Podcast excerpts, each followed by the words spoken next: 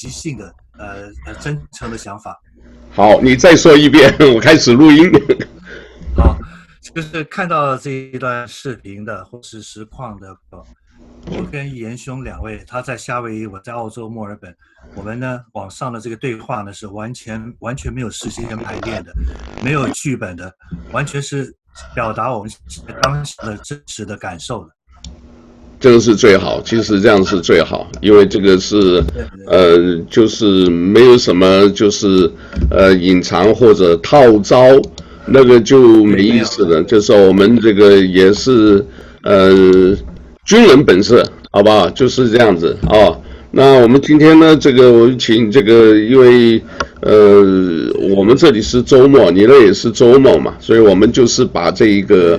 呃，把这个呃周末呢来聊一聊哦。我上一次哈，上一次你发的那个时候，真的我让我回想好多东西，我也很谢谢你啊。因为那个加了那个里面以后，人家给我提醒了，我始终记不起来哈。这个我我我的这个，因为我那个时候警卫班，我大概做一个月而已啊，就是晚上啊，呃那个时候你知道吧，还是有单打双不打的。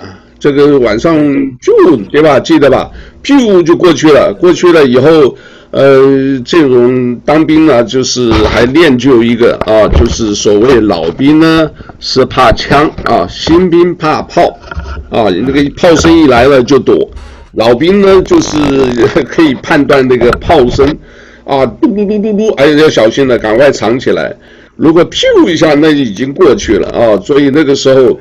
哎，我记得你说叫南山国旗台，我记得是叫两市国旗台，我一直记得这个词，好像就叫两市国旗台，因为国旗台下来一点点就是指挥官嘛，这个刘显德他的这个呃，等于是他的碉堡，然后我站在门口在卫兵啊，经常我都是十二点到两点啊，大部分都是十二到二。好像我们还有一起站过卫兵，对吧？这个又冷得要死，呃，但是也不敢疏忽。结果你知道吧？我后来现在看那个地图啊，最近看那个地图，我觉得哎奇怪，好像都不见了。看的那个，呃，基本上都是树，你知道吧？是不是？好像这个都呃，就是原来那种战地的那种那个样子就没有了。而且我看到这个中山。我们叫中央沙滩嘛，中央沙滩两边呢，你看这个原来全都是沙，现在它好像还把它筑成一个这个很漂亮的公路，像公园一样，对不对？我我看着你看的好像那个已经像公园，可是我记得以前，因为我那个时候也也坐过吉普车，跟着这个指挥官就是跑跑北山去转一下。哦，这个，然后呢，这一个，呃，我看到那边那个到处都是工事啊，就是工事，就是工工程的工，啊，工事一个一个小小的碉堡啊，这个射口，我们叫射口啊，这个而且炮啊很多的，而且我印象中除了那个，呃，还有什么七五三炮啊，那个中炮都是，哎，我后来讲我还是运气比较好啊，你看我们看的这些哈。其实是也谢的，谢谢现在的这种科技哈，你这个科技这样子发达，把那个时候呢，我们的印象慢慢说出来。以前没有这么发达的时候，其实所见到的呢，就只有，因为我们不能跨到别的地方，我们不能随便就是这个据点跑那个据点，对不对？就是。呃，然后跑到对吧？所以呢，只有在自己所看到的啊，所经过的那个范围，啊，但是现在因为我不晓得这么开放，所以还可以还看到好多这个，还有球场、北山神泉，啊，还看到这个什么这个播音站。那个时候我好像我我记得我们都没有办法看到，是不是这样子？对吧？你现在你背后的这一张图。这个呃，团结巩固精炼，这个我看也是后来的，是的，应该是后来的，当时没有，当时当时没有。那个时候，我我记得在烈雨的时候，在小金门的时候，我们到那个地下室有个战情室，有没有？就是好像就叫战情室，那上面刻的就是郝柏村，当年呢是他是师长啊，八二三炮战的时候他好像是师长，对吧？所以我看他写师的师长，师长对。所以呢，上面写的这个郝柏村，我的印象就这样子。其他的，呃，要谢谢这个科技这么发达，所以当初在这个呃前线呢，这个有一些东西现在真是靠记忆了，慢慢的记忆真的是消退，有些是没有办法。但是呢，这谢谢也还是有这个群呢，也蛮不错的，有这个群啊，这个大家在上面待过。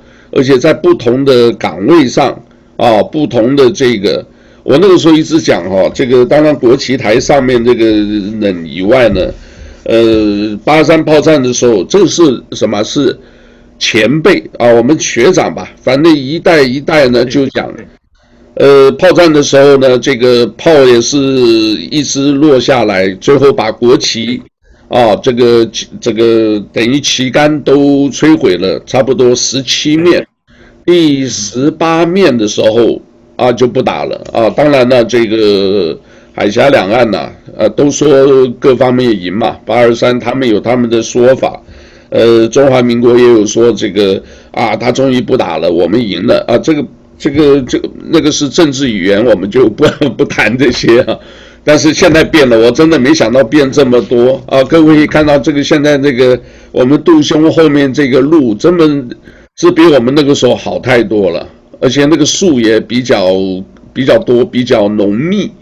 我们那个时候树我记得没有那么多，光秃秃的，然后就到处看到就是社口，就是碉堡啊！我那个住一个月，我记得我不晓得啊，也试着帮我回忆一下，啊，因为我后来到大胆小组嘛，那那一个月的话，这个我看好像有朋友就晒的那个洗洗脸的，一个月好像我记得没错，是一个月给你一桶那个五十加仑那个大桶的水，对不对？然后估计有水，好像是每天他运，但是我我忘了是一天一桶还是啊，没有一个月一桶还是一个礼拜一桶？你你帮我记一下。我记，我这个记得很清楚啊。那我把你刚才提的这些事情作为一个引子哈，把我的呃一些回忆呢再补充一下，就就这个你刚刚所谈的内容。呃，这个视频的朋友可能不了解，我们讲的事情呢是四十二年以前，民国六十七年到六十八年，也就是一西元一九七八年到一九七九年。那是我们在金门前线大胆岛当兵的一些生活细节。你看到我背景的这个团结巩固精炼，写的是民国七十三年，换句话说是一九八四年郝柏村在石头上题的字。那我们在当兵的时候呢，不是一九八四年，我们是一九七八年、七九年，所以那这是我们后来的事儿。那这条右边的水泥的战备道呢，就是我们在大胆岛上每天跑，早上早点名之后，连连队执行官。带着全体士兵要跑五千公尺，那么我们跑这个绕南岛绕半圈，这是我们要跑的道路，上坡路、山坡路，跑到那个呃那个生明路的那个中央沙滩之前呢，就绕回来跑五千米，所以天天呃风雨不断，天天跑五千米。你刚才提到的社口，在岛上呢是所谓的碉堡，因为碉堡里面呢就会有这个呃对外开拿枪啊步枪机关枪。对外射击的这些射口，那这些射口呢，就是防御工事嘛，钢筋混凝，呃，防御工事对外的射口。提到用水啊，大丹岛真的是太干旱了，只有北山有一口神泉的井，所以当时在岛上呢，每天由那个送水车的卡车配呢，呃，拉车拉水过来，到我们像我们的连部组呢，有一个蓄水池。那蓄水池就在伙房、厨房那边，然后每一天每个人分配的是，我们那个铝的脸盆啊，大概三分之一脸盆的水，换成了大漱口杯的刷牙漱口杯的话，估计也就是三杯四杯的量。你的洗脸刷牙什么都靠这个了。每一个星期容许大家带着你的脸盆啊、毛巾、肥皂，走步行从南山走到北山的北山的浴室去洗一次澡。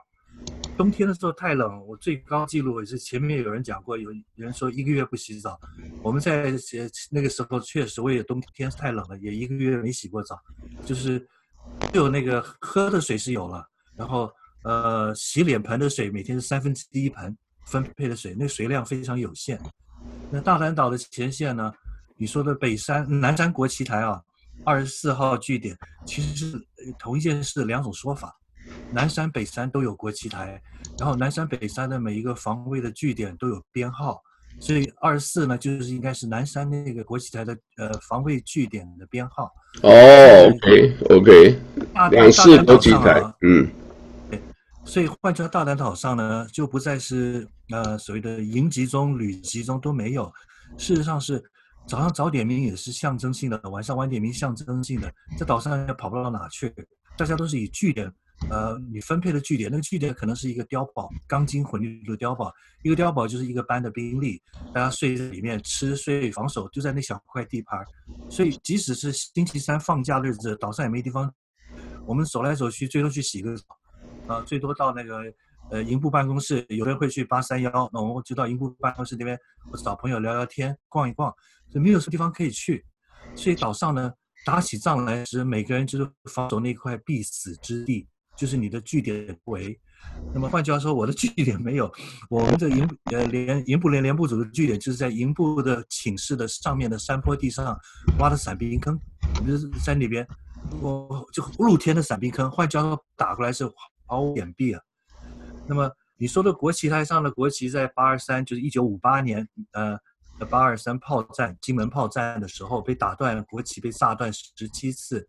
其实那个啊，为什么不断升国旗，就是一个主权的象征罢了，表示说我们面对对面的鼓浪屿，还有厦门的军分区的那个白石炮台，那我们这边代表中华民国的主权还在这边，距离对方只有四千四百米，呃，非常近。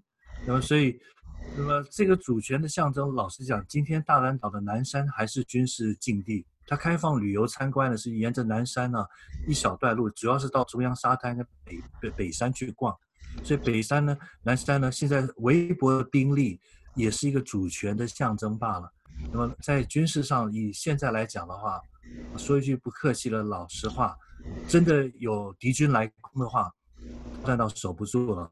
大嶝岛兵力那么薄弱，那么，所以，但是为什么，呃，不不要去不去攻打大嶝岛？现在很安全，因为主要是因为打下来没有意义，只会增加两岸的这种敌对情绪。那么，而且保持这个呃旗还升在大嶝岛上，其实是一个国家主权象征，表示呃从另外一个角度来讲，就只要是青天白日满地红，国旗还在大嶝岛上。从另外一个意义来看，你可以说是象征是，我们都还是同一个中国，只是你是共和国，我是民国，那么我们都承认我们是中国人，那么所以我们还保守着在保卫着中国的土地，大嶝岛也是中国的土地，就像我们在南太平洋的太平岛上升国旗，太平岛中华民国的呃南中国海的土地，那么还是中国的一部分，所以。那么你提到中央沙滩，四十二年前时，我们拿着脸盆到北山浴室洗澡的过程中，中央沙滩两边都是沙 K 舰、沙滩地，还有那个鬼条材，呃，扎插在海的主角船只的鬼条材。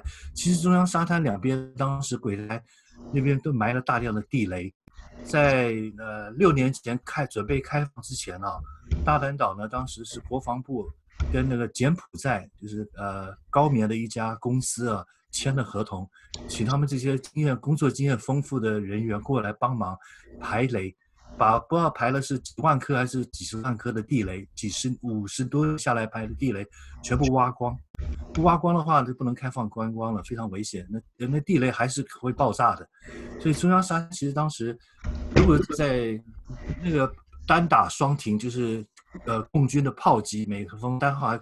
炮击金门的时候，如果有军队要攻击大嶝岛的话，大嶝岛的中央沙滩虽然看起来很窄很薄弱，有轨条材阻隔船只，上来有地雷阵，附近呢有各个火力点交叉火力点，其实是呃非常危。所以中央沙滩四十二年之后啊，长满了树，那个南山北山长满了树，所以很多的据点都荒废了，就是。都是倒是荒烟蔓草，都是杂呃植物长满了。经过四十年，完全长满，完全绿化了，变成一个海上公园了。再回顾你大南岛的一九五零年代的照片，会发现大南岛当初就是花岗岩的荒岛，没有树，光秃秃的裸露的石头。经过这七十年下来啊，大家不断的种树，不断的有人住，然后所以改变了，所以现在都是绿树成荫，变成一个海上花园了。OK，好，这个呃，这里也特别讲一下啊，这个因为这个照片哈、啊，我这个放上去，因为它这个是私人的这个呃 group，私人的群体啊，但是我就放个照片给大家看一下啊，所以当时现在这这个那个时候这一片哈、基本上全都是一直排到北山，全都是这种。呃，叫鬼条台的啊，各位可以看到好多这个古代的这个作战的那个，所以这个是一个真正的战场啊，就是战场。然后这个我看好像还有几个，这个我刚才看到还有个碉堡啊，啊，这个是各位看到啊，这中间有几个可以看得到那个小孔啊，这个其实这个岛上那个时候我从中山中央沙滩坐车的时候。哇，那个多得不得了啊！这个一看走到哪都是啊，就各位看到像这个啦，哦，各位像这个啦，哦，其实那个这个山里面其实也蛮多的啊，这个，所以如果那个时候，当然了，是与阵地甚至与这个呃岛整个岛呢这个共存亡啊，本来就抱这个心嘛，对吧？呃，叫做什么？男儿立志在沙场，马革裹尸气豪壮，对吧？我不知道现在好像很久没人唱这个了。现在唱的是夜袭，现在唱的是夜袭，是是变成是选举的歌曲了，是不是？OK，所以好吧，这个呃记得吧？啊，这个有的时候因为那个歌那个歌词确实是比较豪壮的啊，这个。呃，有那个战争的气氛啊，所以，呃，anyway，这个因为战争呢，这个是我们希望在现在在世界大事上嘛，这个已经中美这个关系是非常，呃，已经走到好像战争边缘了，好不好？那个我们我们战争边缘，没错啊，这个任何时间。那这个国防啊是很重要的啊，这个我也听讲，这个台湾最近演习也出了一些事啊，几位士兵演练，哎，当兵确实是很多的这种意外的，不光是呃在前线打仗或者什么，那肯定要死人的嘛，对吧？呃，我就记得好像有那个炮宣弹，我那个时候现在的他们当兵大概基本看不到也听不到了啊。所以炮宣弹就是前面一个头，后面一个尾翼，两边包起来，里面就是一些宣传单，然后打到空中以后爆炸以后呢，宣传单落下来。所以呢，现在看到那个 呃，前一阵子看到这个北朝鲜，记不记得？北朝鲜就是看到这个这个南韩寄东西去，呃，他们拿送交上去以后。呃，气得要死，让这个领导人，这个男的、女的都都这个，呃，要采取那些，其实那里面很多也很多是这一种，等于政治权谋了啊，有很多诡诈在那上面的。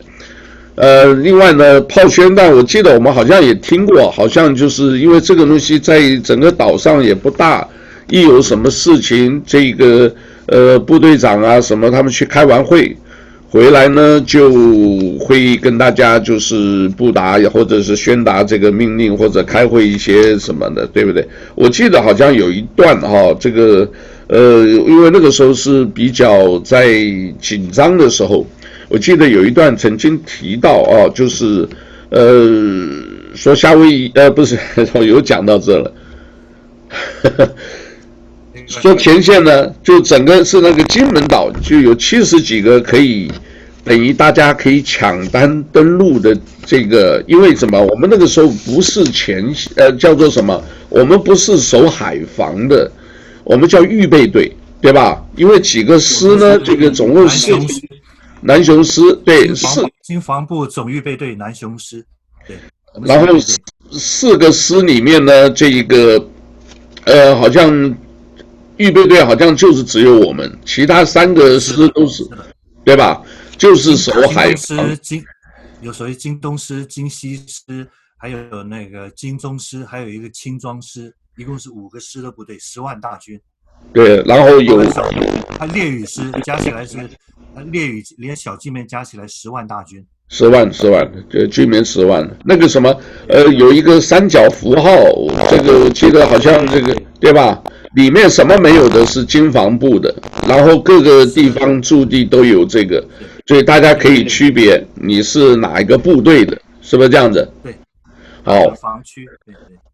然后呢，这个几个呃，这个几个师守海防以外，我们预队预备队就是呃，就是辛苦一点。我记得就是挖战壕，对吧？每天就是、啊、还有挖线沟，那个三三米深的线沟，就是埋那个电话线，他们有线电话电话线线沟。到那个做春节的时候，只休了一天，那么忙了好几个月，天天出去挖线沟。对，我记得一个重一个重重要的就是道路保养啊，那个路修的真漂亮，啊，这个那个时候就呃怎么讲啊，就是呃速度也不能开得很快，呃，我现在想起那个伙房夫，这个姓白的哈、啊，当对啊，我我不记得名字了，但是我记得在。在在那个时候，在这个，在这个，我们是属于这个叫做营部连嘛。营部连的话，这个搜索卫生啊，对不对？搜索，然后是卫生通信牌啊，通信啊，搜索通信卫生卫生牌资源牌。我们我们都是属于资源牌的，对。哦，资源牌的，搜索部组、连部组都是资源排。OK。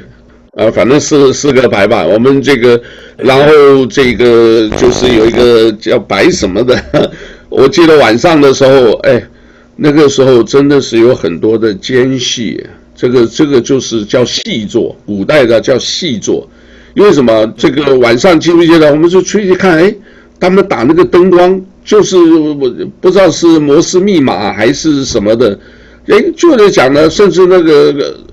呃，叫做这个指共军指战员啊，这个在讲什么的时候，都还讲把那个名字都叫出来，要白什么嘛，白某某，你现在该煮饭了吧？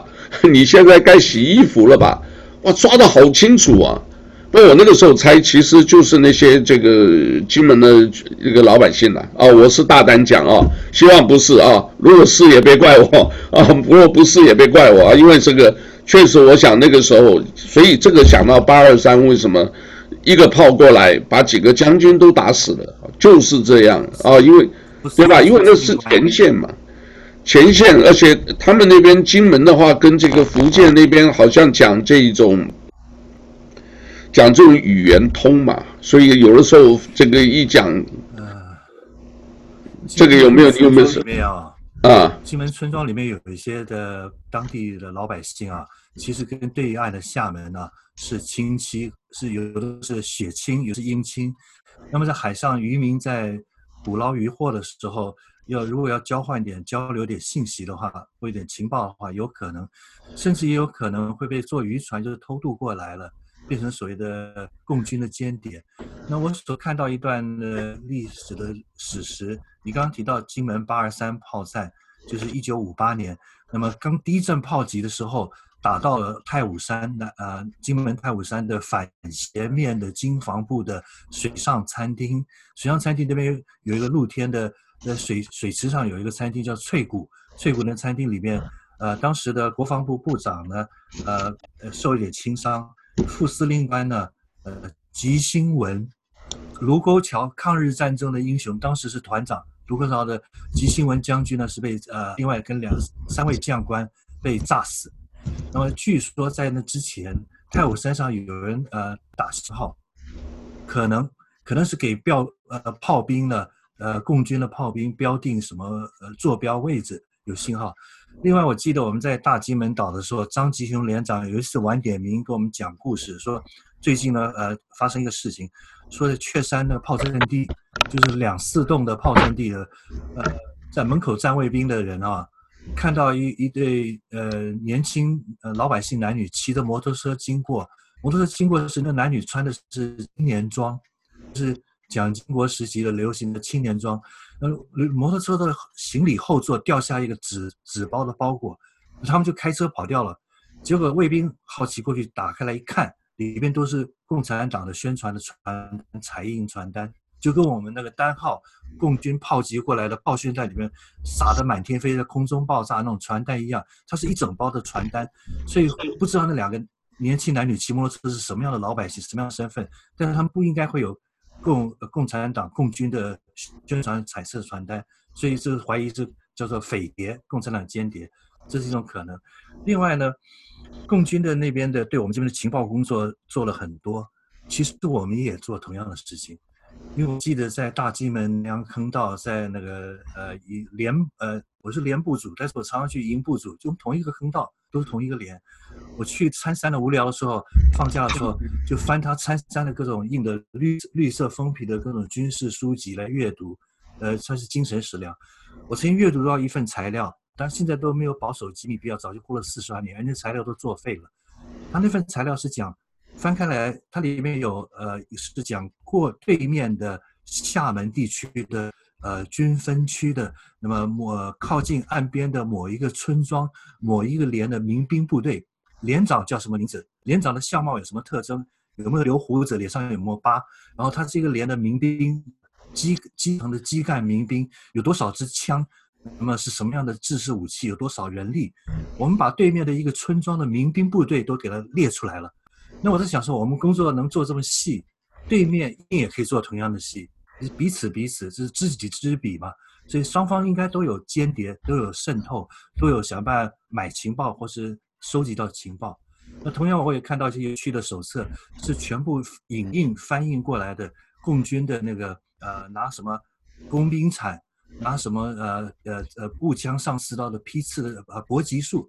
我们把那个整呃这里面插图画绘画的非常精美，是那个简体字的共军的这种步兵的战斗手册，呃放在放在基层连队给我们参考，都没人去看，只有我们的李世平营长有兴趣，还有我们这我这好奇的大专兵会阅读这些材料，我就发现原来我们有大量的我们有所谓的以敌为师，我们要效法敌人厉害的地方，以敌师，知己知彼，百战不殆，所以共军的一些训练手册我们也都有。呃，他的民兵的编制我们都清楚，对面有哪些人，所以这些东西可以讲，对方也一样，我对方一定要掌握我们这边的情报非常多。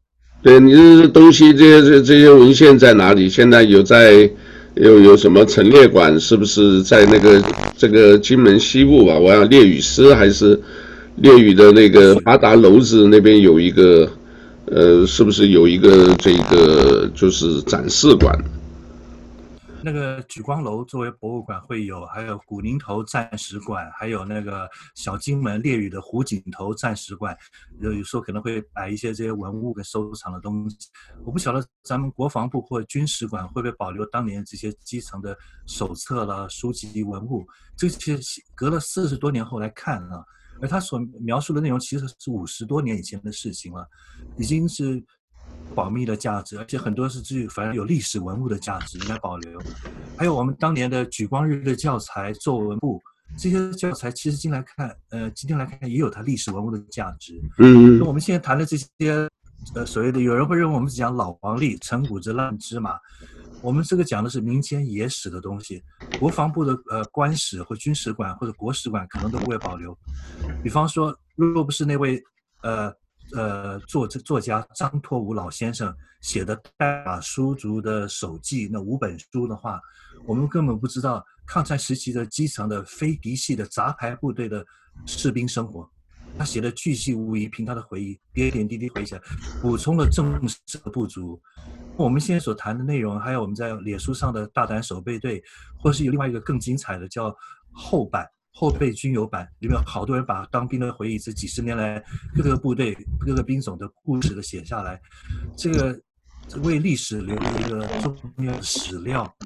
几百年之后啊，这些事情都是历史的史料。一百年后都不知道我们现在在二十世纪，呃，五零年代、七零年代当兵的情况，正史不会写这么多细节，所以我们这些保留细节真的很有史料的价值。对于未来的历史研究者或历史爱好者的话，非常有意义。所以，我们每一个人都应该写一下自己的故事。如果我不写那个，我发现网上只有我一个人写过，就是一九呃七八年十一月三十号大连岛呃共军释放国军的战俘的那个呃释放释放战俘事件，我把它写下来。网上我目前查过，只有我一个人写这个故事，因为那个事情印象太深刻了。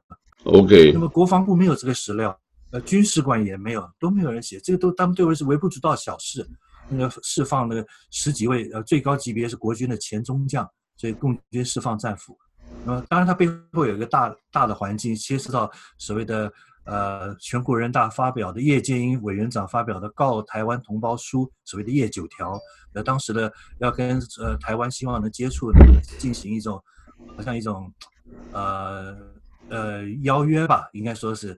所以当时但是我们那边是三三不政策嘛，不接触。蒋经国讲的不接触、不谈判、不妥协，嗯，所以那十几位的国军前军政要员，最高到中将的，包含一位女性吧，哦，OK，枪毙的枪毙，送绿岛管训的管训，自杀的自杀，蛮惨的。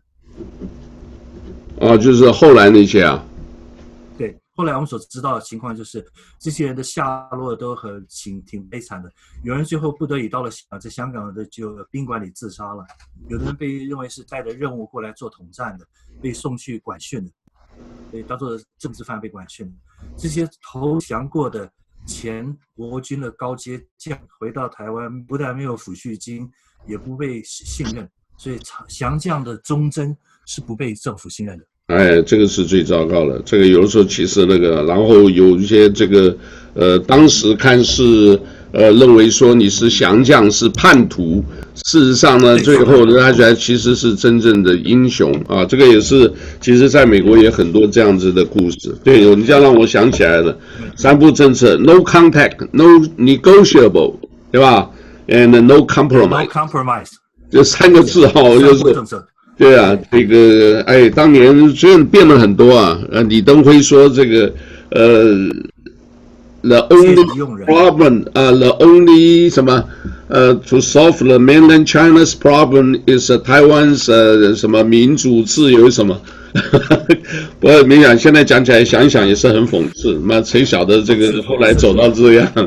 啊，OK，Anyway，对你刚才讲到这个，我想过这个，想到了这个，对张拓吾他有一篇这个，我我这个书也是看得很惊讶，这个《代码书族手记》是吧？对。然后好像就是他写，不知道是写写一个好长的一本书，结果写到一半，哎，男主角死掉了。那个是很少，一般我们是男主角一直要活到最后的。我不知道是不是他的，好像脑溢血中风，他另外一个笔名叫左残，左边残废了，左边瘫痪了，他偏瘫，他是脑溢血中风，所以又孤家寡人，然后一个人，然后。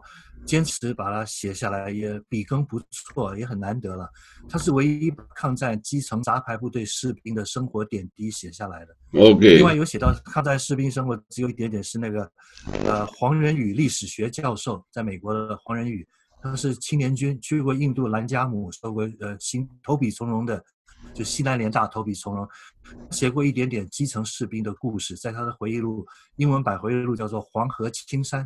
翻译成中文中，你提到一些基层的情况，但是唯有张拓武写的最详细，补充了正史的不足，是作为野史，所以是真的有价值。应该是，我觉得我们作为老百姓应该写这些传记跟回忆录，就是所谓的传记文学嘛。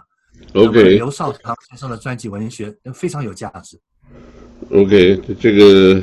呃，好吧，现在不过我知道这个中国大陆现在也很多人也是很好奇抗战，甚至一直到现在的这个到底国共两个地这个两个这个两边到底是怎么回事啊？现在国中国好像也很多人在研究这个。哎，这个也是好现象了，这是好现象，因为毕竟毕竟那些就是呃几个上面这个领导人呢，他们的之间的这个，但是把老百姓啊，把一堆军民啊都带到什么样情况？我所以，我后来就是想那个，本来有台湾也很有很很少有机会反攻大陆的，所以我们后来看到很多老兵啊，这个我看那些老兵呢，这些真的是就是听了这个。蒋介石说：“我们要打回去。”蒋中正啊，就是蒋中正啊，蒋蒋中正，那我们也是还敬个礼啊。这个，呃，说要带回去，打回去，就都准备好了，结果也还是老美很横中阻挠啊。这个，所以很多老兵蛮惨的。因为我就举一个例子就好了。这个是我大学啊，我辅大的毕业的时候，我有一个同学，他的父亲呢是林阳港的文胆啊，就是林阳港当年的那个做省政府主席，呃，文胆。结果呢，这个后来晓得这位我也不讲他姓什么了啊，这个是 N 字开头的啊，东北人。他呢，这个因为跟我同学嘛啊，跟我同学就是生了，所以他爸妈。啊，都是当初这个等于是逃难了四九年啊，或者是叫转进啊，这个转进就撤退嘛，就不好听一点还是进嘛，就是好听 吧？转进对，其实就是逃难了。我爸说是叫逃难，就是逃难，就是逃难。所以你看这个什么一堆一堆人，这个在在那个什么江边啊那些，对吧？所以后来有很多的。呃，词也就出来了，蒋蒋经国不是讲嘛？你看这个下面这么多人，一个是为民，一个是为利，呃，说的也是很到位了啊，就是为民为利，人生嘛就是的。然后呢，这个在这些呢，这个我我们讲到哪去？好吧，我们我有一本书，不知道您看过没有？啊，龙应女士写的《大江大海一九四九》。啊，有有有龙应台，OK。所以你说那些就是写了很多故事，所以你看啊，爸爸妈妈，结果呢生下现在这个，结果后来发现他的爸爸在国内的原来的这个配偶原配在还在中国，哦，就因为看到先生过来也结婚了，就是变成然后妈妈这边呢，在国内呢。也结婚了，这个原来也有一个，就是后来跑到这边，因为到这边的时候大家怎么样，就是一起过生活嘛，就是所以后来结合了，又生下了我的同学和他哥哥，所以你看这个就是这个家庭复杂，所以到这个一九大概是不是就一九八九，蒋经国最后过世前所谓开放三通，那个时候这个很多的这个感人的故事悲剧啊就出现了，对不对？但是后来真的想哦，海峡两岸啊，这个不光是这个制度不同，其实文化和什么东西，真是改变很多啊。就举一个很简单的例，我这个我我我母亲啊，这个她有这个在国内还有一个表舅啊，这个还有这个等于是应该讲什么，就是表姨，还有几位。结果我妈妈就带一些东西过去，结果后来就是你知道吧，很久没见了，见了面以后，一讲起这些的话，就是当然都很感慨了，这是时代悲剧。然后呢，就是觉得这个小舅、大舅呢住在上海，生活呢也就是一个国企的这个干部，过得还可以。我这说起来都是二十几年、三十年前的事情了啊。三四十年前，这个一九八九开放那个也都四十年了嘛。结果呢，这个小舅在不知道是甘肃还是一个乡下地方矿场打工，很辛苦。结果呢，就带了一些那个你知道吧，就是喜欢做一些真的那个金戒指，小的戒指带了一堆，然后这边给这边给。就后来小舅呢，大概生活苦一点啊，是我们的这种。呃，外来不晓得他们那种环境，就多给一个，哎，还有就是后来就就后来就，呃，也也发生了一些风波啊。为什么？你给他们呢，就是不平则鸣，啊，不患寡而患不均，啊，就是说你给这个你少给了他，他们会讲的，原来会讲的。为什么？坦白从宽，养成一个习惯了，也会打听，哎。这个这个小姨啊，这个带着给你送什么东西啊？大家不敢讲谎话，你知道吧？有就讲说，哎，你就你拿你的就好，你问那么多干嘛？他们不会这样子的，就实际一讲，哇，好了，就是他们后来就背后就能说话了，你知道吧？哎呀，这小姨不公平，你凭什么给他多一个？对吧？你即便你自己生活很好的，你这样子做也不行。所以呢，像。之前我们在前几天这个看了一个叫大衣哥，叫朱之文的，就是跟那个什么，他的故事我知道，对吧？就是成了悲剧，所以啊，这个是人性的，真是贪婪。但这个东西啊，我们是要批评的。这个贪婪或者是这种嫉妒是哪里来的？我觉得很大部分还是还是这个教育，或者是还是制度问题。台湾可能也会有，但是不会这么严重，对吧？你跟他解释一下，讲一讲，哎，他比较觉得你知足常乐啊，你够了嘛，何必那么贪？大家一讲就没事了，对不对？或者是至少不会变成一个这么大的风波。那个你要看那个朱之文啊，这个大衣哥朱之文的悲剧，你从那个网上一搜寻一大堆，看那个视频看的都难过，对不对？这个人家苦的时候，你你也没有参与，人家给你两百块红包，你就多拿就行了，他还不够，他还在后面讲，然后在网络上骂。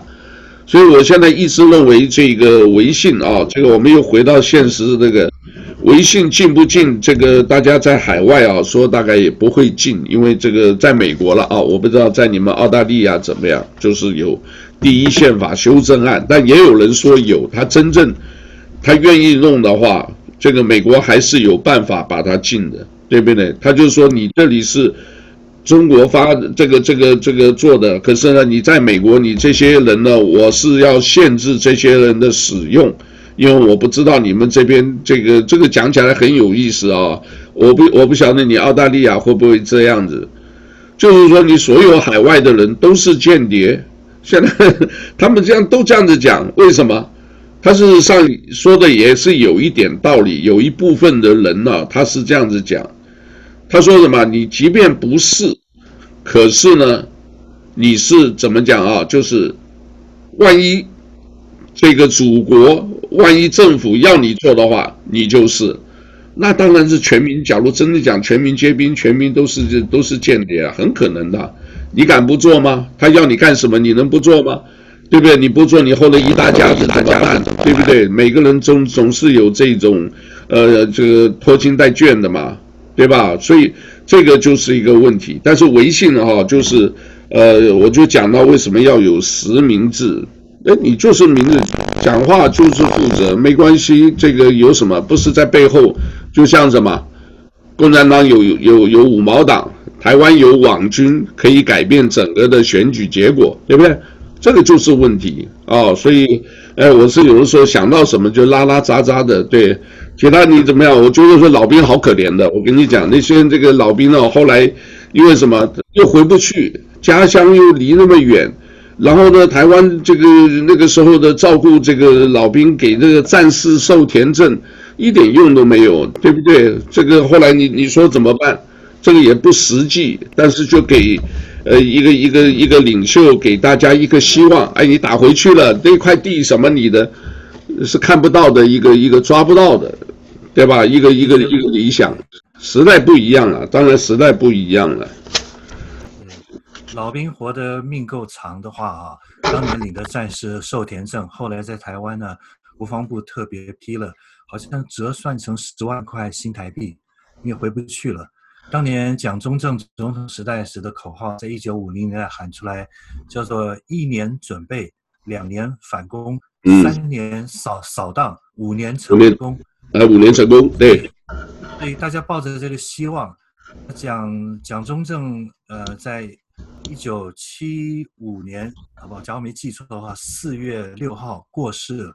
死了之后，老兵的希望都破灭了，只能呃如考比啊，那么痛哭流涕，也没办法了。这个回家的希望破灭了。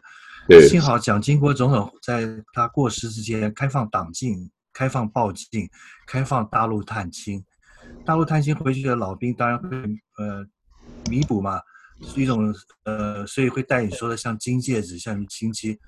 其实我的家族的亲戚近亲属，我的大姑姑在文革时期也受到过迫害。你所说的那些。朱之文的悲剧，还有那些看到的一些种种社会不堪的人心的邪恶啊，追根究底啊，真的是你要回溯到历史的话，它因为它的祸根啊、病因啊，应该是始于三反五反，然后接着开始是反右，啊，打击了我五十万的中国精英知识分子，到后来一九六六年到一九七七年的文化大革命，所谓的十年浩劫。那么现在这些老人呢、啊，很多不是中国流行一句话吗？说是不是呃老人变坏了，而是坏人变老。OK，变老的坏人大部分是在文革时期啊，也就是所谓的四零后、五零后，然后他们荒废了十年，停课闹革命，基本上没有受良好的教育，然后文化大革命的彻底把中国传统的伦理道德跟价值观给破坏了。呃，所以文文革是这真的是对民族造的重大的罪孽。我对文革非常反感。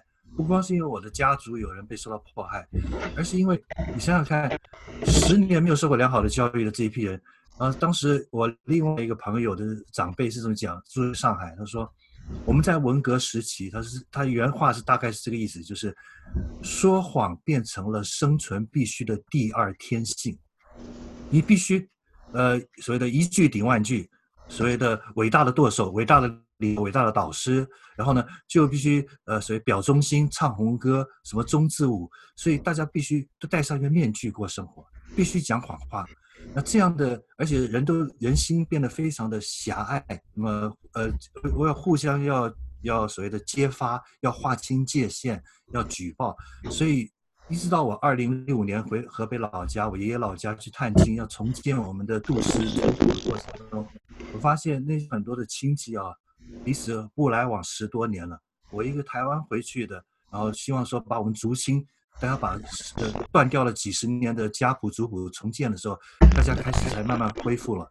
那么现在开始从联络所谓的亲戚情了，那这个整整个国家民族经历过那些浩劫之后啊，人心改变了。为什么中国的知识分子主持人高晓松讲过，你到了台湾才看到真正的民国？这传传统的中华文化，不止一个人说过这样的话。传统的中华文化是很完整的，好好的保留在台湾的。大陆搞文革的时候，台湾在搞什么？中华文化复兴运动，搞了一个中华文化复兴运动总会，总会会长就是蒋中正总统。然后呢，所以我们在台湾人与人之间的人情味比较好，人与人的关系呢也相对比较的温和，人对人呢就人与人与人之间的斗争呢，或者是矛矛盾呢没有那么激化。那么多少也归功于传统的民族文化的那些优点吧。那大陆现在其实在重建，这个社会心理在重建的过程，好的东西会恢复。但是对老一辈，我不寄予任何希望。老一辈个别人是好的有，整体来讲有很多问题。但是你看那个八零后、九零后、零零后的话，有希望，希望在后面这年轻的几代，他们。呃，因为远离文革了，而且我相信文革不会不会再爆发，不会再来一次文革。那些极左派的呃所谓的正红旗的那些人啊，是少数人。还有抗战的问题啊，我觉得有一天两岸要和解的话啊，呃，有两件事情，呃，有三件事情是绝对关键，必须。第一个，中中华人民共和国的宪法里面的四项基或者四项基本原则应该撤销。里面提到的共产党是领导一切的一些都要通通撤销，就变成了呃，恢复到一个真正的民主体制体制下应该有的常规的宪法，应该取消共产党的四项坚持或者四项原则。第二个，马英九总统讲过要平反六四，这个我觉得是对的。六四事件发生在台北，我们都看电视实况转播了。还有当天晚上我没睡觉，听着那个中国广播公司的现场实况转播，到了医院看到满地死者，外面的枪声啊，还有这些那种大屠杀。那这个呢，不管那些是不是境外势力煽动，也不管那些学生是不是爱国的幼稚的爱国很愚蠢，但是这个事情当时的执政党跟当时的军队做法确实不对，应该像台湾的二二八事件一样，给予国家赔偿，恢复名誉，呃，正式国家道歉。那么，呃，建立辅具，所以平反六四事件是绝对必要的。第三个，抗战史实要恢复它的正确史实，不要讲说某某党是中流砥柱，什么呃什么前方战场后方战场，我们就讲一般的数据嘛，网上都可以查得到。那么大陆的学者、历史学者其实其实没有公开那么讲，但是历史学者都明白，抗战主要的牺牲的啊的是国民政府。蒋委员长、军事委员会、蒋委、蒋中正委员长带领的国军跟国军的中央军跟杂牌部队。那么，比方说，我就问几个事：卢沟桥的急新闻团长是谁？金门防卫部副司令，八二三炮战被炸死。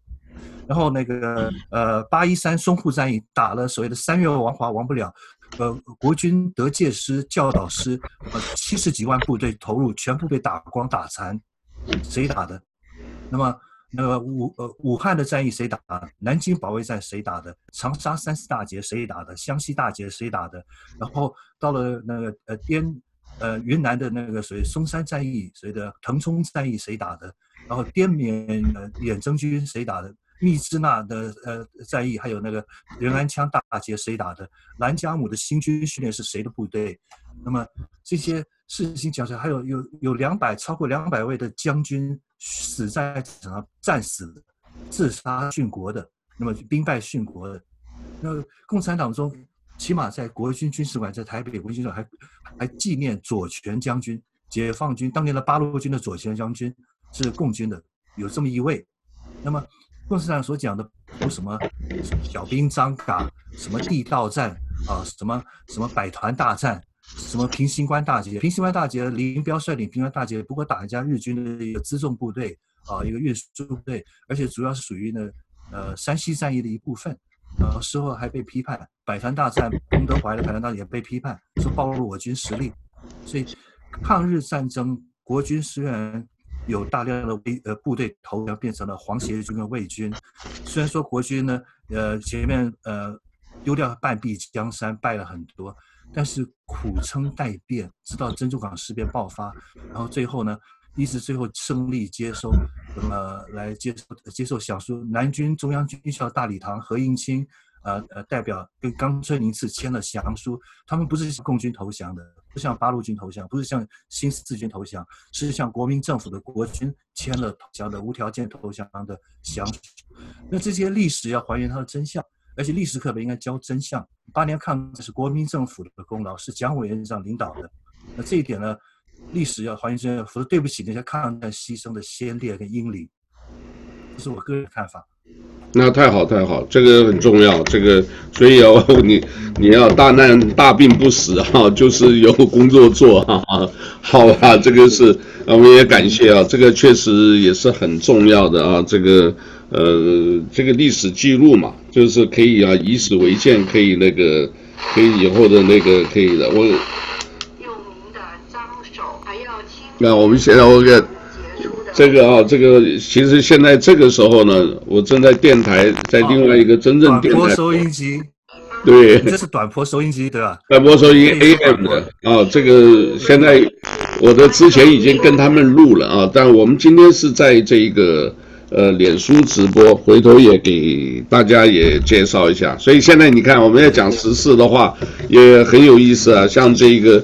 呃，刚刚讲到这个呃一些传统的东西，大概他们书念的都不够，连这个中国这个所谓外交部发言人这个华春莹还讲啊，讲批评美国这个什么树欲静而风不止，呃，下头就不讲了，因为他这个引用的这个。荒腔走板，笑而亲不待，这个引用不当。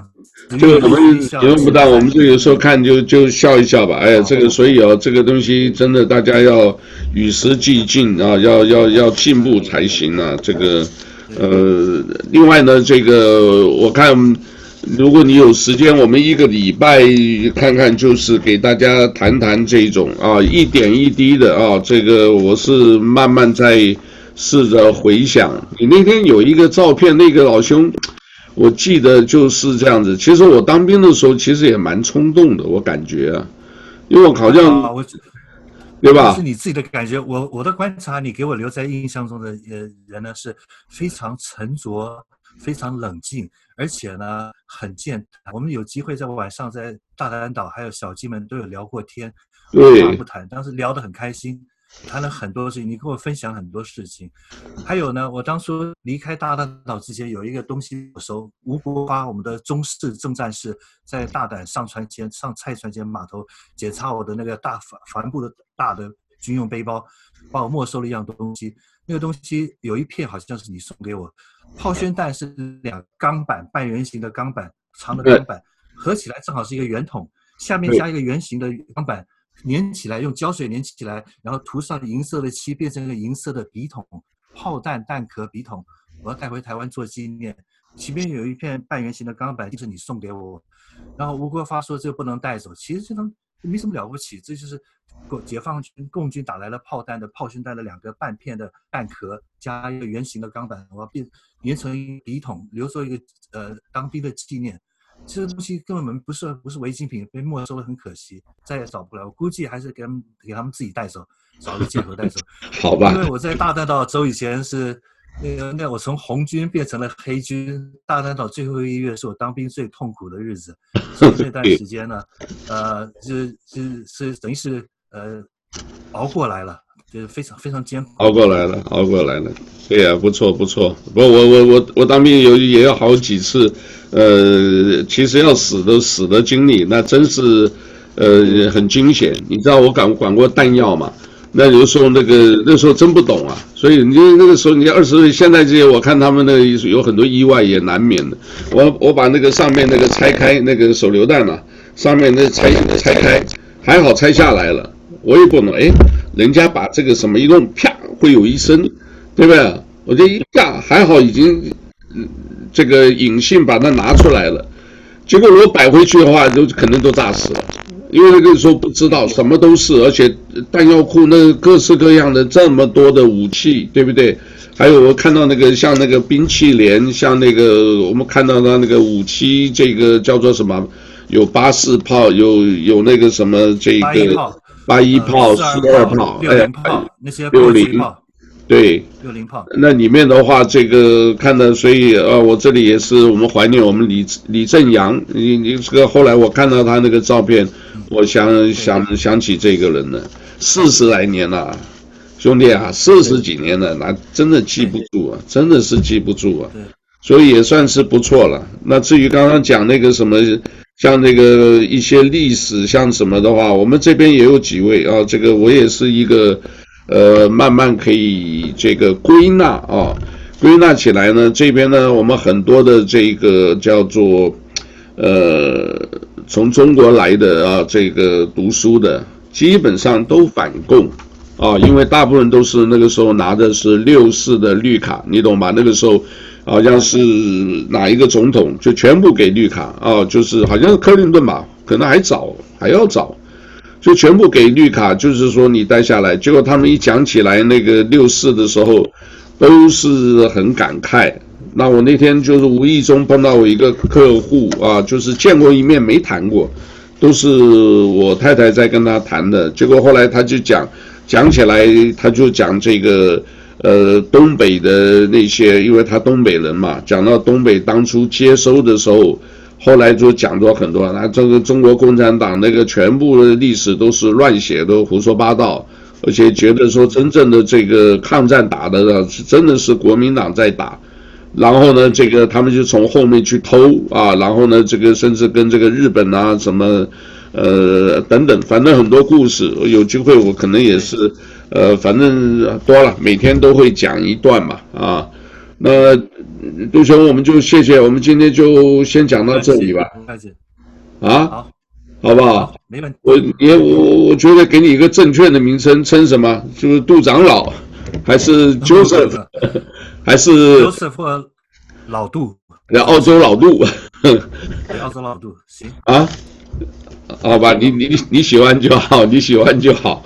好吧，那我们今天就先接到这里。我们谢谢我们这个在 Facebook 还有两位、三位，有的时候也进来这个呃，请大家如果呃忍耐听一听，其实还是有一点东西可以听的哦。这个我我一直秉持的这样子的。好了，今天就谢谢了。我们跟澳大利亚这个呃天气很冷，我们给他带一点温暖啊。这个祝他一切都是安好，好不好？谢谢，阿罗哈，谢谢，啊，谢谢，好，谢谢，来，呃，拜拜。